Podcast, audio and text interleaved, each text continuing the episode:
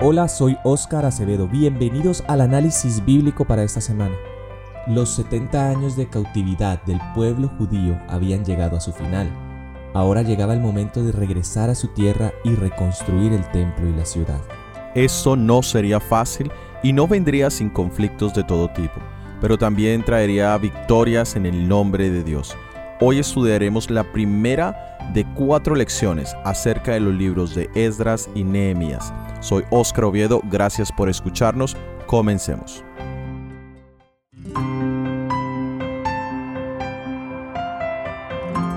Los libros de Esdras y Nehemías están unidos en un solo libro en la literatura judía. En nuestras Biblias son dos libros separados pero los une una misma temática, el regreso del pueblo judío a Israel para reconstruir el templo y los muros de la ciudad. Hay tres personajes importantes en estos dos libros, Zorobabel, Esdras y Nehemías. En cada una de las historias de estos hombres encontramos siempre, primero, un decreto del rey que los apoya en la orden de ayudar el proceso de reconstrucción ya fuera del templo o de la ciudad. Segundo, también encontramos oposición a la misión que Dios les había encomendado. Tercero, un desenlace inesperado. Consideramos que no es coincidencia que estemos estudiando estos libros en este momento de la historia de este mundo. La temática de reconstrucción, de la reforma, de la misión de terminar la obra encomendada es un mensaje presente. El movimiento adventista es un movimiento que tiene la misión de restaurar la verdad como es en Jesús y como está descrita en el triple mensaje angélico. Estos mensajes los encontramos en el libro de Apocalipsis, capítulo 14, versículos 6 al 12.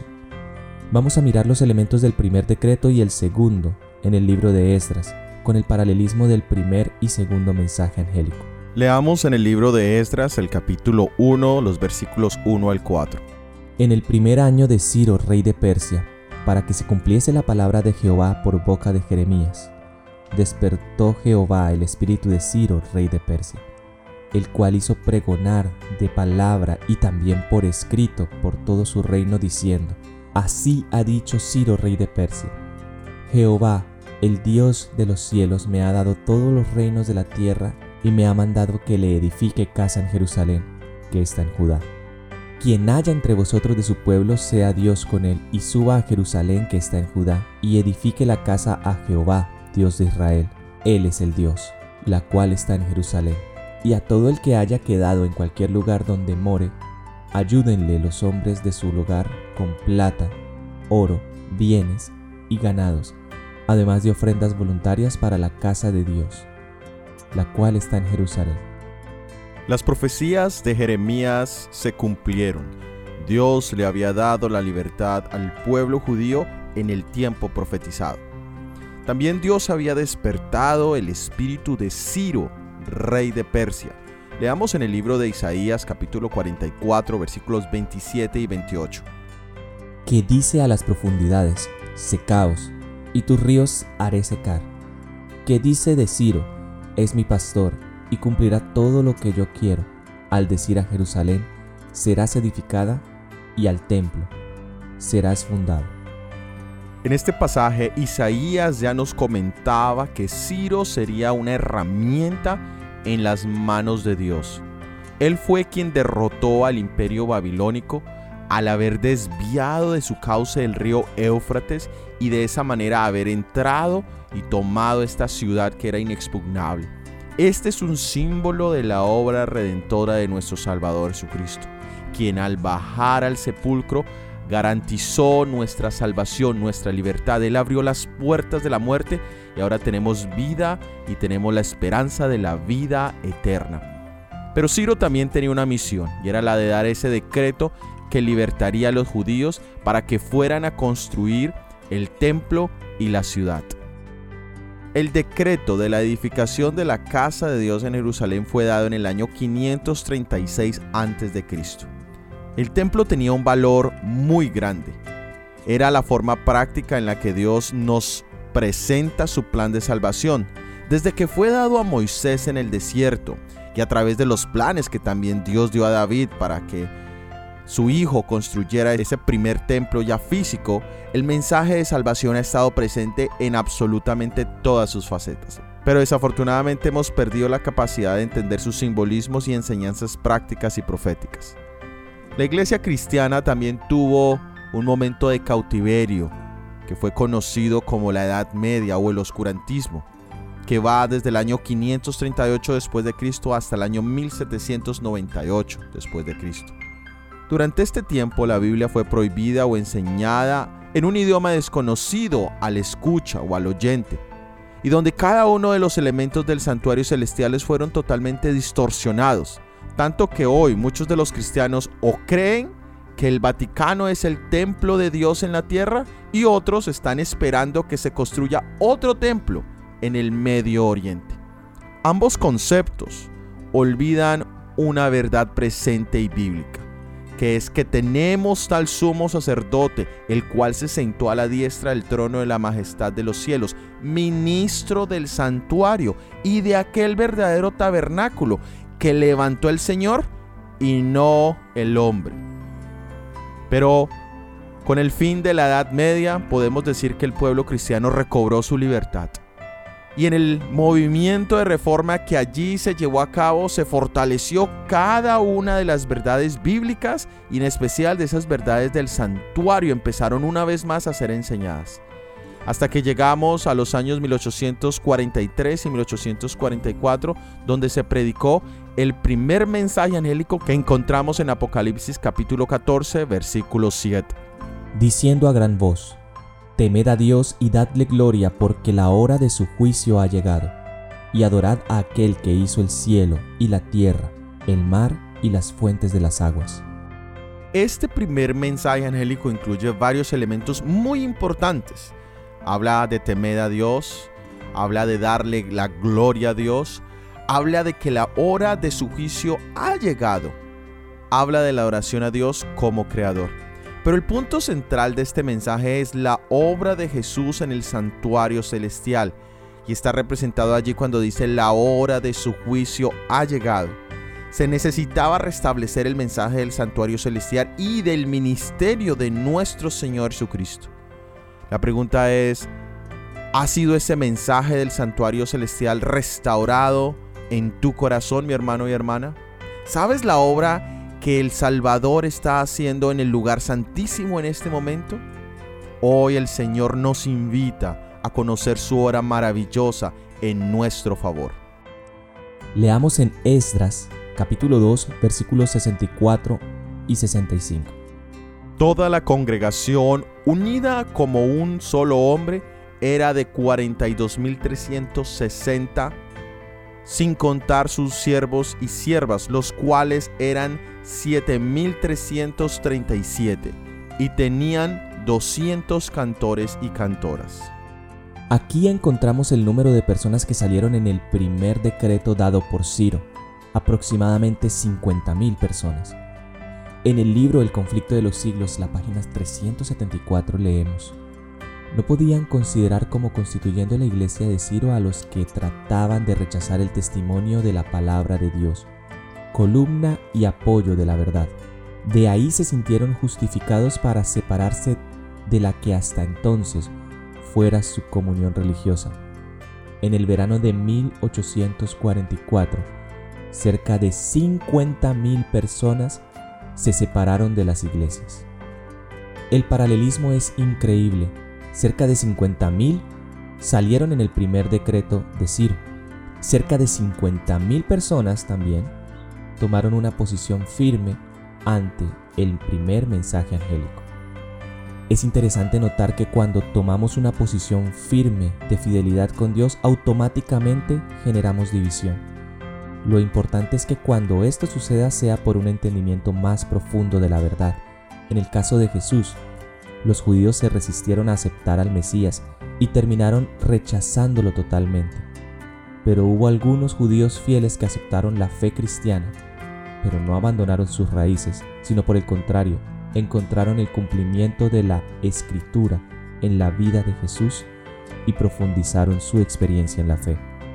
Hoy, cuando aceptamos nuevas verdades, no negamos lo que ya creíamos, sino que al contrario profundizamos nuestra experiencia de fe. ¿Cuál es tu experiencia de fe hoy? ¿Estás creciendo en el conocimiento de Jesús o te encuentras estancado? Leamos en el libro de Esdras, el capítulo 4, los versículos 1 al 3.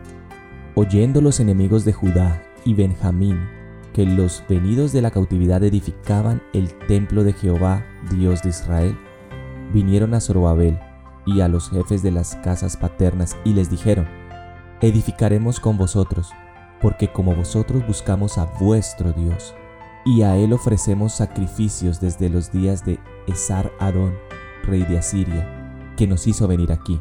Zorobabel, Jesúa y los demás jefes de casas paternas de Israel dijeron, no nos conviene edificar con vosotros casa a nuestro Dios, sino que nosotros solos la edificaremos a Jehová Dios de Israel, como nos mandó el rey Ciro, rey de Persia. Los samaritanos quisieron contribuir a la construcción del templo, juntamente con los judíos, pero ese privilegio les fue negado, y esto por supuesto suscitó una amarga animosidad entre estos dos pueblos. Los samaritanos edificaron un templo rival sobre el monte Gerizim y allí adoraban de acuerdo con el ritual mosaico, aunque no renunciaron completamente a la idolatría. Pero los azotaron desastres, su templo fue destruido por sus enemigos y parecía hallarse bajo una maldición, a pesar de lo cual se aferraron todavía a sus tradiciones y a sus formas de culto. Ellos, por supuesto, no querían reconocer el templo de Jerusalén como la casa de Dios, ni admitían que la religión de los judíos fuese superior a la suya. Ahora nosotros encontramos en el libro de Apocalipsis, el capítulo 8, el segundo mensaje angélico. Otro ángel le siguió diciendo, Ha caído, ha caído Babilonia, la gran ciudad, porque ha hecho beber a todas las naciones del vino del furor de su fornicación. Muy bien, Babilonia espiritual representa esa mezcla de verdad con error. De la misma manera en que Zorobabel no podía comprometer sus principios con los samaritanos, quienes aún seguían en prácticas idólatras. Nosotros tampoco debemos asociarnos con la Babilonia espiritual, la cual es la mezcla de principios cristianos con principios paganos. Los dos principios más arraigados hoy en día en esa Babilonia espiritual son, uno, la creencia de la inmortalidad del alma. Esa fue la primera mentira que la Biblia registra que Satanás pronunció y que aún hoy en día sigue siendo repetida, y es que la muerte no es el fin, sino es la continuación a una vida de una manera distinta. Y el segundo principio de esa Babilonia espiritual es la veneración o la guarda o la adoración del día domingo como día de descanso espiritual. Esta creencia ataca el corazón de los diez mandamientos, la ley de Dios, que está manifiesta en el cuarto mandamiento acerca del día de reposo. La pregunta es, ¿qué influencia tiene esa Babilonia espiritual en tu vida de fe? La invitación es hacer como Zorobabel y es tomar una decisión firme de ser fiel solo a los principios de Dios y de nuestro Señor Jesucristo. Leamos qué nos dice Esdras capítulo 6 versículo 6 y 7. Ahora pues, Tadnai, gobernador del otro lado del río, Setarbosnai y vuestros compañeros los gobernantes que estáis al otro lado del río, alejados de allí dejad que se haga la obra de esta casa de Dios, que el gobernador de los judíos y sus ancianos reedifiquen esa casa de Dios en su lugar. Leamos también en Esdras capítulo 6 versículos 11 al 12. También por mí es dada orden que cualquiera que altere este decreto, se le arranque un madero de su casa y alzado sea colgado en él, y su casa sea hecha muladar por eso y el Dios que hizo habitar allí su nombre, destruya a todo rey y pueblo que pusiese su mano para cambiar o destruir esa casa de Dios, la cual está en Jerusalén. Yo, Darío, he dado el decreto, sea cumplido prontamente. Este es el segundo decreto dado por Darío en el año 519 a.C. Era un decreto para defender a los judíos de cualquier obstáculo en su misión de reconstruir el templo. De esta manera se hizo una demarcación clara de los judíos y su propósito con el resto de reinos y pueblos. En el restablecimiento de la verdad en el primer mensaje angélico, también quedó en evidencia el error de Babilonia espiritual y también se demarcó claramente lo que es verdad y lo que es error. El segundo mensaje angélico se predicó en 1844. Leamos en Primeros Escritos página 237, dice, al negarse las iglesias a aceptar el mensaje del primer ángel, rechazaron la luz del cielo y perdieron el favor de Dios. Confiaban en su propia fuerza y al oponerse al primer mensaje se colocaron donde no podían ver la luz del mensaje del segundo ángel. Pero los amados del Señor, que estaban oprimidos, aceptaron el mensaje, ha caído Babilonia, y salieron de las iglesias. Babilonia nació en el sacrificio sin sangre de Caín. Caín reflejó un interés en cosas espirituales, porque de lo contrario no hubiese presentado ninguna ofrenda. Pero confiaba en su propia fuerza y sabiduría, en cambio de confiar en un así dice Jehová. Eligió presentar una ofrenda que era agradable a los ojos, pero carecía de la sangre. ¿En qué confías tú delante de Dios? ¿En tus méritos o buenas intenciones? ¿O reconoces tu total indignidad y solo depositas tu fe en los méritos del Cordero de Dios que quita todos tus pecados? Para terminar, meditemos en lo siguiente. Durante toda la historia del pueblo de Dios, los que hayan procurado ejecutar los propósitos del cielo se han visto frente a montañas de dificultades aparentemente insuperables. El Señor permite esos obstáculos para probar nuestra fe cuando nos vemos rodeados por todos los lados, es el momento cuando más debemos confiar en Dios y en el poder de su Espíritu. El ejercicio de la fe viva significa un aumento de la fuerza espiritual y del desarrollo de una confianza inquebrantable. Así llega a ser el alma una fuerza vencedora. Ante la demanda de la fe, desaparecerán los obstáculos puestos por Satanás en la senda del cristiano porque las potestades del cielo acudirán en su ayuda. Nada os será imposible. Mateo capítulo 17 versículo 20. Y así lo vimos en esta primera parte de la historia de Esdras y Nehemías. Encontramos cómo Dios decretó el inicio de una obra y lo confirmó defendiéndolo de sus enemigos. Y el Señor nos ha dado también a nosotros una comisión en este momento. La pregunta es, ¿estamos nosotros dispuestos a depositar nuestra confianza total en Jesucristo? Que Dios nos ayude. Gracias por haber escuchado nuestro episodio del análisis bíblico para esta semana. Si ha sido de bendición y quieres ayudarnos a la proclamación de este mensaje, por favor compártelo. Déjanos tus comentarios y dale me gusta o pulgar arriba. De esta manera este material podrá llegar a más personas. La próxima semana veremos el tercer decreto en el libro de Esdras. Todo ha sido producido por el ministerio 147.